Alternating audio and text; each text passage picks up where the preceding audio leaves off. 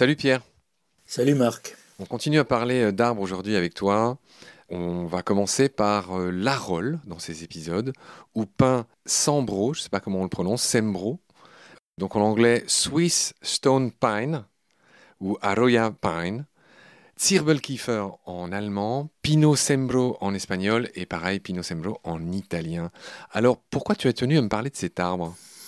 Alors il est très euh, différent de tous les autres pins qu'on trouve en Europe. On est très habitué à trouver les aiguilles de pin groupées par deux. D'accord? Elles sont géminées. Hein, on les voit toujours groupées par deux. Il ne faut pas croire que tous les pins ont des aiguilles groupées par deux. Il y en a aussi qui les ont groupées par trois, et il y en a qui les ont groupées par cinq. Et il y en a même une qui a huit. Tiens, tiens, trois, cinq, huit. Fibonacci. Ça rappelle quelque chose. La voilà, suite de Fibonacci. Ouais. Fibonacci.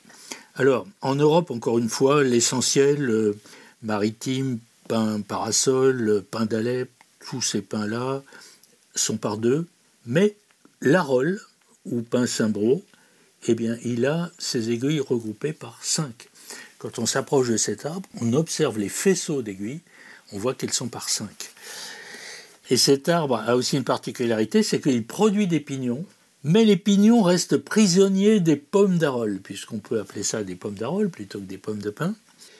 Et un oiseau particulier, qui s'appelle le casse-noix, s'évertue à casser euh, cette euh, pomme d'arole pour en prélever les pignons et s'en nourrir. Il y a donc une symbiose entre l'arbre et un oiseau. Contrairement aux pommes de pin parasol qui s'ouvrent spontanément en libérant les pignons, celles de l'arole restent fermées et il faut les briser pour récolter leurs pignons. Ah oui, donc euh, on comprend bien cette, euh, cette symbiose. Pierre, donc c'est un arbre qui a une forme ovoïde très caractéristique, qui pousse entre 1500 et 2500 mètres d'altitude, donc c'est un arbre quand même de moyenne montagne. Tout à fait. Et ce que j'ai trouvé intéressant quand on lit euh, ton paragraphe sur l'arole, c'est que son nom, Sembro, vient de l'italien. Je veux bien que tu nous expliques d'où ça vient et on va voir qu'on va aboutir à timber, le fameux timber anglais. Voilà, Sembro, germanique zimbar, bois, correspond à l'anglais timber, poutre de bois.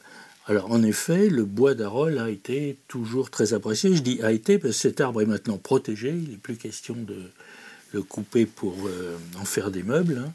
Plus question. Et surtout euh, d'essayer d'éviter de faire des pistes de ski là où il est important.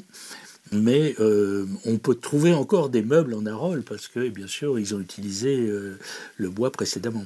Tu as dit que cet arbre a beaucoup souffert de l'amé- de l'aménagement des pistes de ski. Il, est, Oui. il est désormais interdit euh, de le couper. Il a, il a beaucoup morflé. Oui, il est même euh, en danger, hein, disons-le. Donc euh, la pomme de cet arbre n'est pas conique, elle est plutôt ovoïde, ben, comme l'arbre.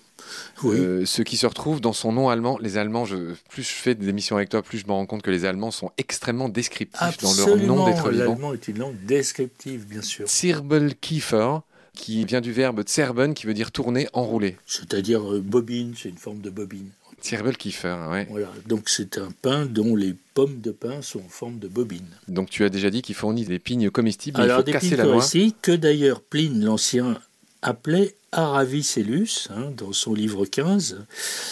Et euh, Aravicellus est très certainement à l'origine du nom de Aravis, la pointe des Aravis, d'où la chaîne des Aravis, des Aravis qui domine la ville de Laclusaz en Savoie. Tu veux bien préciser ça?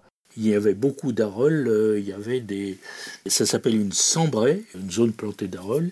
Il y avait au-dessus de la Clusaz des sambraies importantes qui ont disparu, pas uniquement à cause des pistes de ski, mais parce qu'on a créé des alpages.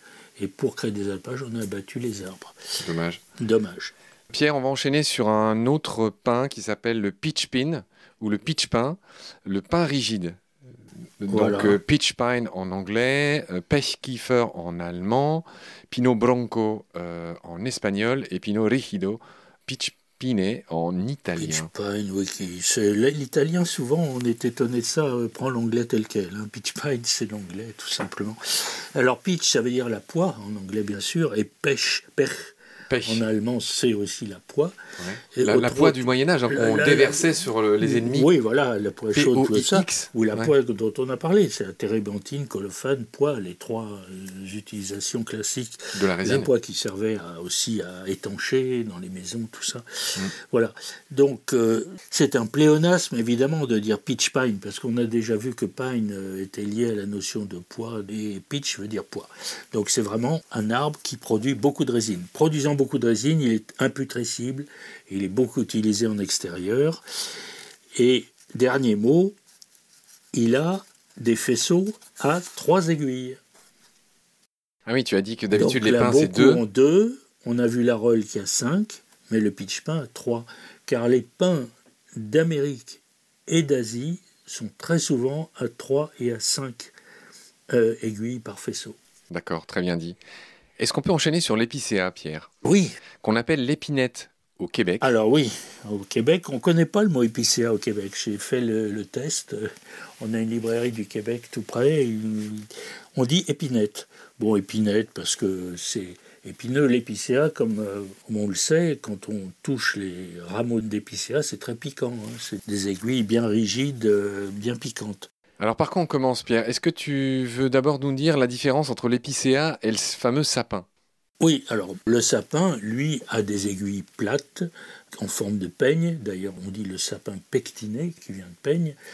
Alors que l'épicéa a des aiguilles tout autour de la... tout autour, en hélice d'ailleurs. Il y a d'ailleurs des spirales de Fibonacci aussi sur les rameaux des épicéas. D'accord. Donc on voit bien euh, des rameaux de nature très différente. Et puis l'autre chose, c'est les pommes qui sont différentes. L'épicéa a des pommes allongées qui pendent et qui finissent par tomber, comme les pommes de pin, on les trouve par terre.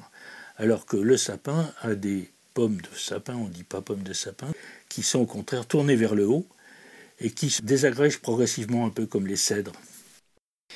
Alors je découvre que l'ancien nom de l'épicéa en ancien français c'était la Pesse. Et la Pesse, c'est une commune toute petite du Jura que je connais. Ah, voilà. C'est pas loin de Sémoncel où j'ai mes habitudes dans le Jura, qui voilà, ce, ah, petit village où je vais rejoindre mon ami Thomas à qui je fais une grosse accolade euh, en ah, passant. Ben voilà, et donc il y a son blason dans le livre. Je t'y emmènerai un jour. Ah oui, il y a le blason de la peste que, je, que, je, montrerai à Thomas. Qui présente un épicéa enneigé d'ailleurs, oui, blanc. Enneigé, c'est vrai. On va rappeler les autres noms de l'épicéa, euh, dit Fichte ah, en allemand. ça vaut le coup parce que oui. Spruce en anglais. Ah oui, ça c'est drôle. Picea en espagnol et Peccio en italien. Bon, alors Picea c'est le latin parce que Picea la poix. Alors on passe de Picea à Épicéa, ça c'est souvent c'est ce qu'on appelle l'agglutination des des articles. On a dû dire à une époque l'épicéa, puis on a mis le L apostrophe épicéa. Bon, c'est une altération du mot hein, sans trop de signification. Par contre, epeccio, c'est aussi épicéa. Par contre, spruce, alors spruce, c'est très très différent. Ça vient de la Prusse. Hein. Spruce en anglais, ça veut dire d'ailleurs net, pimpant, soigné. To spruce up, c'est faire beau, astiquer. Et en fait, on a trouvé la forme de l'épicéa. Euh, très bien fichu, quoi, très joli. Euh, et on l'a appelé Spruce Tree, c'est-à-dire, alors ça veut dire arbre de Prusse, mais sous-entendu qu'il y a une belle silhouette, quoi. Alors c'est drôle parce que je vois que au Canada, l'épicéa est appelé épinette, on l'a déjà dit, le diminutif d'épine. Mais chez les Acadiens, on emploie pour l'épicéa un autre mot qui est le mot prusse. Voilà, qui se relie à spruce. C'est le hasard des emprunts des différentes euh, langues euh, les unes aux autres. Hein. Ce qui m'étonne, je fais un rapprochement avec le nom allemand d'Épicéa, qui est euh, dit Fichte. Et Fichte, c'était le nom d'un poète romantique, si je me souviens bien. Oui, oui, oui. J'avais repéré ça. Je ne crois pas l'avoir gardé euh, dans le livre, mais j'ai vu que c'était un, c'était un patronyme, effectivement. Ce qui n'est pas complètement étonnant. Il y a beaucoup de patronymes euh, qui viennent de noms d'arbres. On a fini cet épisode. Pierre, je te remercie beaucoup pour tes lumières. On va vite se retrouver pour parler d'un autre animal ou d'un autre arbre. Prends soin de toi. Salut. Salut Marc.